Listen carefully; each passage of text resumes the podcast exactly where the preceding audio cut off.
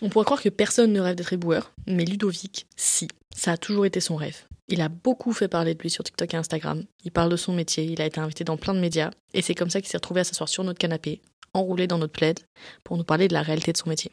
Bienvenue dans Sous le plaid, un podcast où on parle des problématiques d'un métier avec un professionnel enroulé dans un plaid. Qu'est-ce que je voulais faire quand j'étais petit Clown? C'est vrai? Ouais. Depuis tout, tout petit, ça a toujours été ça? Ouais, Ou après t'as évolué et t'as eu d'autres idées? Euh, non, j'ai toujours voulu faire clown. J'ai même fait l'école du cirque. Ah ouais? Donc, je suis marché sur une boule. euh, euh, je marche 10 cm sur un fil. Et quand même T'es allé quand même dans le process, pourquoi finalement t'as changé du coup? Ah, parce que j'étais un peu perturbé à l'époque et, et, et je faisais des fugues, tout ça. Enfin bon, pas terrible. Et j'ai frappé une personne. Et euh, je me suis excusé le lendemain, bien évidemment, en offrant une rose. Et euh, j'ai été viré à ce moment-là. Voilà. Mais j'avais cette conscience de la planète déjà tout petit. Hmm. Et donc à partir de là, du coup, euh, t'as fait des études classiques en même temps que l'école du cirque? Ouais, ouais, tout à fait. Mais il faut savoir que moi, j'ai trois ans de retard. Pas parce que je travaillais mal, c'est parce que je travaillais pas. Hmm. Pas pareil. Parce que le système scolaire, ça fitait pas avec Ah, ça me saoulait. Ouais. Je me suis dit, j'ai pas besoin de ça pour y arriver. La preuve en est. Euh, j'ai une situation posée, tranquille, et je fais ce que j'aime. Donc, euh, après, je dis pas qu'il faut pas, faut pas travailler à l'école. hein. Pas du tout. Au contraire, je conseille de travailler à l'école, c'est important. Et du coup, t'as arrêté assez vite l'école? Ouais, j'ai arrêté euh, à- à 17, enfin, en troisième, j'avais 17 ans, 17 Ok. ans et demi. Ok. Euh, et donc après, je suis parti, même, je suis même parti à l'armée après ma, ma troisième. Ah oui J'ai fait mes trois jours, bon, un jour et demi en septembre, donc euh, la même année que j'ai quitté euh, la troisième. Et après, j'ai fait, j'ai commencé l'armée en décembre. Ok. Et ça a duré deux ans, ok. Et après l'armée? Sans domicile fixe. Ok. Et comment tu t'es réinséré professionnellement du coup? Alors justement, euh, ça a été difficile, mais j'ai toujours été euh, bien entouré et c'est la clé euh, pour, pour y arriver. Euh, j'ai fréquenté beaucoup d'associations sur Paris, sur Paris Mm. et, euh, et je m'en suis servi de tremplin. Je savais que je n'étais pas fait pour être SDF toute ma vie. Et j'ai eu un fameux déclic le jour où j'ai fait la manche et là, je rencontre ma prof de français.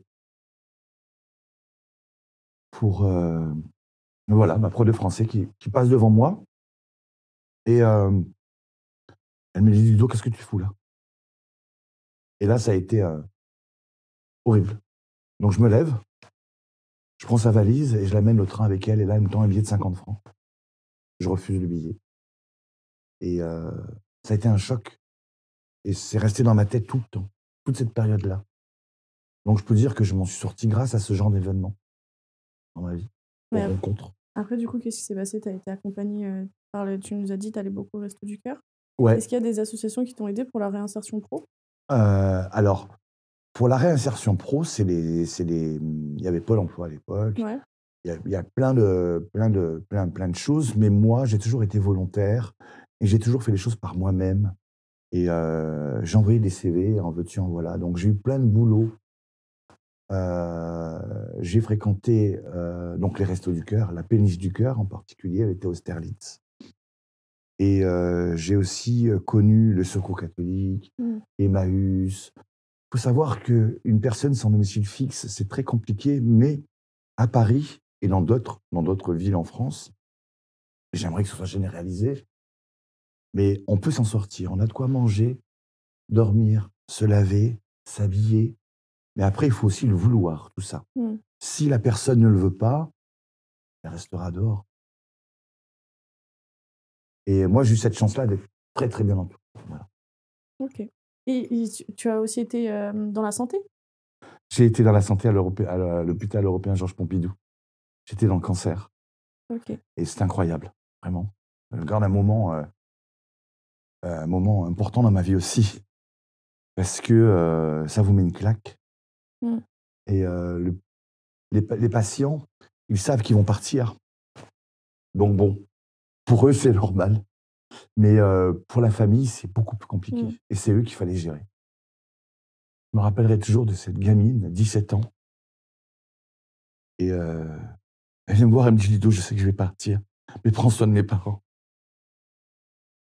Voilà, c'est le moment de, c'est des moments de vie super importants et Mm. qui, qui, qui, qui- qui m'ont rendu ce que je suis aujourd'hui. Et comment t'en es venu du coup à- au métier d'éboueur La santé, tu trouvais ça trop difficile psychologiquement? Alors, euh, il faut savoir que j'ai signé 11 contrats dans la santé. Ah oui. Je trouve une annonce, je, je, je- j'appelle la dame et hop, voilà, on me propose de visiter, j'accepte, etc. Donc, mon premier appartement magnifique. Et euh, une voisine qui était là, il y a un ami à elle qui vient et il me dit Mais Ludo, euh, tu travailles à plus de 4 heures de route par jour Mm. en, tra- en, en, en en transport. Tu sais que la ville de Paris recrute. Je dis Ah bon, et dans quoi? Il me dit éboueur. Là, j'ai j'ai toujours voulu faire ça. Et euh, je me suis dit comment on fait, etc. Donc là, il me donne l'adresse et j'envoie mon CV, ma lettre de motivation. Et ils me répondent en me proposant le concours des boueurs. Ok, il y a un concours. Ouais. Ça se passe comment? Euh, donc le concours, en fait, il- tu, tu arrives pour l'écrit dans une grande salle immense. Mm. tu as les bureaux, euh, tous les mètres, je crois, quelque chose comme ça, avec des, avec des numéros sur les, sur les, sur les, sur les tables. Et euh, là, donc, tu, tu, tu passes l'épreuve de l'écrit, donc on te met en situation. Donc, par exemple, euh, une question toute simple. Il y a une grand-mère qui se fait agresser sur le trottoir. Vous, vous êtes en train de balayer. Qu'est-ce que vous faites? Ok. Qu'est-ce que tu ferais? Bah, je l'aide. T'es de la grande. Alors, la première chose à faire, en fait, c'est appeler les secours, bien évidemment. Ouais. Après, bien sûr qu'on va l'aider. Mais la toute première chose, c'est appeler les secours. Et voilà, donc, euh, ensuite, une fois qu'on a passé l'écrit, Oui, Vous êtes vraiment formé du coup aux aléas de la rue, du coup ah oui, oui, euh, complètement. Complètement. Ah ouais. Et euh, après, donc, le deuxième mois, c'était l'oral. Et l'oral, pareil, ils nous mettent en situation. Et ils me disent à un moment donné, pourquoi en prendrez-vous Classique. et pas une autre personne À ton avis, qu'est-ce que j'ai répondu? C'est une très bonne question. Parce que je suis le meilleur. Il faut se valoriser. Un concours, c'est ça, il faut se mettre là-haut, il ne faut pas se mettre en bas, sinon, c'est pas la peine de venir. Tu vois? Et euh, il y a ça, donc une fois qu'on a passé l'oral, donc déjà, alors, à l'écrit, on était 7000 personnes. Ouais. À l'oral, 700. Ah ouais? Ouais, ouais. Ouais, c'est très sélectif. hein, Ah pas ouais? croire. Pas mais, croire. mais parce que du coup, il n'y a pas beaucoup de place? En fait, il y a, ils prennent à peu près 300 personnes par, con- par concours. Et euh, il y a deux concours par an, donc ça fait 600 personnes à peu près. Euh, mais là, il y a de plus en plus de places parce que Mm. beaucoup s'en vont. Mm. Et il y a aussi euh, beaucoup de retraités maintenant. Donc, euh, Ouais. du coup, ben, voilà, il y aurait Donc plus. pour- ouais. peut-être rajouter des concours encore. Voilà. Et donc, le troisième mois, c'est la pratique. Et la pratique, voilà, c'est les petits ateliers. On vous met en condition et on regarde vos conditions physiques. Ok, Voilà, tout simplement. ok, ça marche. Et donc tu as eu le concours? Ouais. Et après, tu as commencé à exercer à pleuré. Paris. J'ai pleuré, bien évidemment. J'ai appelé ma mère. La première chose que j'ai fait, j'ai appelé maman. Je dis, maman, voilà, c'est, je suis boire, j'ai ramassé. Ta merde. m'a dit, mon fils, je suis fier de toi. Vraiment. Et, euh, et voilà, maintenant, je suis en action. C'est incroyable, ça fait six ans. C'est trop bien. Tu t'es dans le secteur euh, Paris-Centre en plus, non? Ouais, Paris-Centre. Ce quartier très touristique. Donc, Châtelet, Hôtel de Ville, Beaubourg, Notre-Dame de Paris. Ouais. Magnifique. Ouais, J'ai la chance de travailler au pied de Notre-Dame. ouais. quand on regarde vraiment, quand on a Notre-Dame très très proche, elle vous parle. Et il y a les gargouilles qui vous, qui vous, qui vous espionnent, tu vois. C'est un peu comme ça que je vois le truc. Et, euh, et là, ils nous disent euh, on a besoin de vous. Ouais, m'étonne. Comment ça se passe dans tes journées du coup? Tu... Parce que du coup, il y a euh, les camions. Enfin, quand on pense aux éboueurs, on pense toujours aux éboueurs avec les camions. Ouais. C'est ceux qu'on voit le plus souvent euh, sur la route. Mais il y a aussi du coup euh, les éboueurs qui, qui balaient, donc qui sont euh, à pied. Alors, ouais, alors exactement. Alors, faut, faut savoir qu'un éboueur, on va, on va prendre, un- on va faire un tableau. Tu as l'éboueur ici, et tu as le reaper. Le reaper, c'est celui qui est au cul du camion, Ok. celui qui collecte Ouais, nos poubelles, nos bacs. Tu as le balayeur. Ok. Tu as le, celui qui va désherber. On Ouais, désherbe. S'il n'y a pas d'herbe dans les rues, c'est parce qu'elles ont été enlevées. bien sûr. Il y a celui, il y a le chauffeur. Ouais. À la base, on est tous des éboueurs, tu vois. Donc il y a plusieurs petites, euh, petites, euh, petites branches comme ça. Et moi, je suis presque tout. Je n'ai pas le permis, donc pas chauffeur. Ça marche. Mais je suis le reaper du dimanche, par exemple, chez nous. Et euh, parce que, pourquoi je dis le dimanche? Parce que nous, notre activité principale, il y a plus de 150 ateliers dans Paris. Les ateliers, c'est un appartement comme ici, on va dire, Ouais. et c'est notre lieu de vie. C'est là où on rigole, où on s'engueule, où on se change, etc., etc. Et notre activité principale, c'est le ballet. Mais le dimanche, on s'occupe d'un marché. Euh, c'est le marché à Montorgueil. Et du coup, ben là, on fait Reaper. Ok, Voilà. ça marche. Et donc, du coup, tu peux faire. euh, Enfin, tu as un, un- un contrat déboueur, mais tu peux faire les trois. Il n'y a pas forcément euh, des contrats différents comme Non. ça. Tu... Ok. On est, Ça moi, je suis éboueur principal sur ma fiche de paye. Ok. Et après, tu On est polyvalent. Je suis dans un atelier où euh, on, fait tout. Mm. On fait tout. Ok. Et c'est très bien, comme ça au moins. Je trouve ça incroyable parce que tu as une euh, vision du métier où pour toi, euh, enfin, c'est- ton rêve et en vrai, c'est vrai que c'est hyper. euh, Enfin, tu vois, on en a une perception qui est dégradante alors qu'en fait, c'est d'utilité publique et c'est tellement. c'est ben, c'est la fonction publique et c'est pas pour rien. Et enfin, quel rapport toi tu as à ça? Parce que j'imagine que tu as été confronté à des gens qui trouvent que ton métier euh, peut être ingrat ou dégradant alors que c'est pas ta perception. Exactement. Alors, juste te, juste te, te rappeler le contexte. Pourquoi Enfin, comment je suis Comment j'ai eu cette vocation qui m'est venue Euh, C'était un jour, j'étais dans mon dans mon dans, dans ma maison qu'on appelait un cabanon. Le cabanon. Le Mm. cabanon, c'était quoi? C'était mon beau-père. Il a acheté un terrain. Il a construit un cabanon. Il a mis ses outils dedans. Et ensuite, il a construit autour de ce cabanon. Et c'est Ok. devenu une villa, cinq, cinq chambres. Et si tu veux, c'était Dallas sans l'argent. et on avait une, une fameuse allée avec des cyprès. Et moi, j'étais caché derrière mon cyprès quand je voyais, j'attendais les éboueurs venir. Et là, j'étais fasciné quand je les voyais, quand je voyais ce gros monstre arriver, mais un monstre gentil, le camion poubelle. Mm. Et euh, je dis, moi, un jour, je ferai ça. Et fou. après, j'ai arrêté de les observer. J'ai apporté ma contribution. J'ai apporté mon petit sac poubelle et je le mettais dans le, dans, dans le camion poubelle. Voilà, c'est de là qu'est venue euh, ma, ma vocation. Après, bon, voilà, après, j'ai un peu oublié tout ça, le cirque, etc. Mm. etc. Et euh, euh, rappelle-moi la question. C'est comment toi tu vis le fait que sociétalement ça peut être un métier qui est, qui est... Ouais, qui est perçu comme dégradant, quoi, alors que toi tu portes un regard différent? Alors, pour, pour, pour, pour- pas mal de gens, c'est dégradant parce qu'on ramasse la merde. Il faut bien la ramasser, la merde, à un moment Bah oui. donné. On ne peut pas rester par terre. Parce que là, on regarde avec toutes les grèves qui, s'est- Mm. toutes les grèves qui se passent, et c'est pas fini. euh, on s'est rendu compte euh, la valeur de ce métier, clair. l'importance de ce métier. Si on la ramasse pas, Mm. Paris, c'est une décharge. Mais pas qu'à Mm. Paris, hein. Ouais. Euh, partout. On a la chance, en France, d'avoir un service de propreté. Pourquoi leur cracher dessus? C'est clair. il y a plein de pays qui n'ont pas de service de propreté, qui vivent dans des décharges publiques. C'est horrible ce qu'ils vivent. Moi, je me battrai jusqu'au bout, jusqu'à mon dernier souffle, et même après, parce que j'ai même l'intention d'avoir un cercueil en poubelle. Euh, je serais peut-être le seul au monde à avoir fait ça, mais au moins, j'aurais marqué l'histoire. Parce que c'est la propreté, on ne peut pas la négliger. Mm. C'est juste, c'est d'une importance vitale. Littéralement. Là, on, on- on le voit ce qui se passe à Paris, les poubelles qui se cumulent. Après, on peut parler des rats. Ouais. Vous savez, les rats, il n'y en, a pas- y en a pas plus qu'avant. Hein. Pas croire. Les rats, ils ont toujours été là. Mm. Et ils seront là après nous. On a besoin des rats. Les rats, ils mangent nos... les- C'est les charognards, les rats.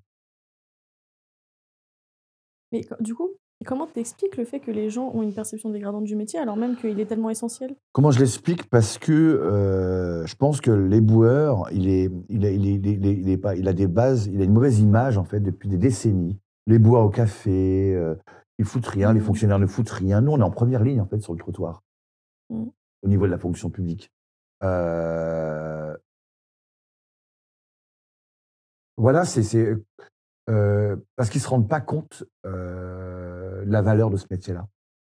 Et puis c'est vrai que c'est aussi les clichés qu'on a sur le fonctionnariat d'une manière générale. Voilà, et puis sur le fait qu'on paye des impôts aux gens et que c'est les impôts qui nous Mm. payent, ben, je vais me permettre de jeter. Non, non, non, non, Mm. non. Faut, il faut, Mm. faut, faut, faut arrêter ces mentalités-là. Mm. Ça nous arrive, hein. moi on m'a craché dessus, euh, euh, on- ils jettent leur mégot de cigarette devant nous. Moi, qu'est-ce que je fais? Je ramasse le mégot, je dis tenez, vous avez perdu ça. Bon, il devient tout rouge, moi aussi, etc. Peut-être qu'il va me prendre une patate. C'est pas encore arrivé. Mm. Mais, euh, mais voilà, j'essaie de sensibiliser comme je peux, autant que je le peux. Et euh, comme je l'ai dit, je le fais de mon vivant et bien après Mm. aussi. Et en plus, euh, il y a au-delà de l'aspect de la perception sociale du, du métier, il y a aussi la difficulté du métier, du coup, parce que j'imagine que bah, déjà vous êtes tout en extérieur, euh, peu importe la météo, il y a des charges lourdes aussi, j'imagine, à porter. Vous êtes exposé à des probablement des produits chimiques aussi. Comment Alors, c'est un métier qui est pénible. Et euh, donc, oui, il y a de la pénibilité. Et donc, comme tu le disais, port de charge lourde, mais il y a des gros bacs. Il faut savoir Mm. que tu as des femmes, chez nous, qui sont reapers. Donc, elles vont te tirer des bacs de 600 litres. Et la nana, elle est, elle est sèche. Donc, incroyable, Ouais. magnifique. Elle montre que euh, c'est un métier qui est accessible à tous. Et euh, donc, il y a le port de charge lourde. Pareil, elle va porter aussi des machines à laver, des frigos, des Mhm. canapés. Les matelas, quand ils sont mouillés, ils sont hyper lourds. Mhm. Euh, donc, après, il y a les gestes répétitifs. Moi qui suis au balai, toujours en train de balayer, toujours en train de pincer. Là, j'ai une tendinite. Mhm. Je me plains pas, hein. attention. Là, je vis avec ma tendinite et euh, moi, je continuerai à faire mon métier quoi qu'il arrive. Et euh, donc, les gestes répétitifs. Donc, le port de charge, on l'a dit. Les intempéries. Le vent, la grêle, la pluie, la neige. Quand il y a la neige, on va déneiger aussi. On va déneiger, on va saler, on va, on va sabler, tout ça, tout ça. Euh, après, on respire aussi les produits toxiques quand on est au cul du camion, quand on est reaper. Mm. Parce qu'on ne sait pas ce qu'il y a dans les poubelles. Mm. On ne sait pas du tout. On n'ouvre pas le capot euh, pour voir ce qu'il y a dedans, Ouais. hein, pas tout le temps. Et euh, il y a ça, il y a aussi le stress. Le stress que tu peux avoir dans une rue, dans une grande ville comme Paris. Mm. Tu as énormément d'obstacles. Ouais. Donc tout ça cumulé, ça fait partie de la pénibilité. Et puis c'est ce que tu disais du coup dans la formation, vous êtes préparé aux aléas de la rue qui s'ajoutent du coup euh, aussi euh, aux enjeux de la profession. Moi, je pense qu'on n'est jamais préparé. On nous, on nous prépare un minimum. Mais on sait jamais. Là, Mm. on vit dans une époque où il peut tout nous arriver. Moi, tu Mm. sais, euh, j'ai été menacé récemment et euh, je vis avec ça maintenant. Et je, ma, ma, ma façon de travailler a changé. Euh, maintenant, je- quand je balaye, je, toujours un regard derrière moi et je, me suis, je suis prêt à ce qu'on m'agresse, à ce que à ce, qu'il m'arrive quelque chose. Tu vois? Mais, euh, mais voilà, tu vois, ce genre de stress, par exemple, C'est terrible. euh, ben, il est là. Mais tu, tu sais, Moi, je l'ai parce qu'on m'a menacé, mais il y en a d'autres qui l'ont pour, pour d'autres raisons. tu penses que c'est dû au fait aussi que tu t'es médiatisé et que... Ah, mais oui, oui, oui, c'est le fait. Oui, oui, je pense, je pense que je, peut-être que je prends trop de place, entre guillemets, sur les médias, et euh, dans les médias, pardon, et, et je dis des choses peut-être qu'il ne faut pas, mais peu importe, moi, je ne changerai rien, je continuerai. Alors, j'avais fait une vidéo pour dénoncer ça, j'avais dit que j'allais arrêter, mais au final, la nuit m'a porté conseil, et j'ai dit non, j'arrêterai pas, parce que je vais leur donner valeur à ce qu'ils ont, valeur à ce qu'ils ont fait, à ce qu'ils m'ont fait, à ce qu'ils ont dit. Donc, du coup, je continuerai quoi qu'il arrive. Après, tant pis, il m'arrive quelque chose, il m'arrive quelque chose. tant pis. la je serai au bout. conviction. Mm.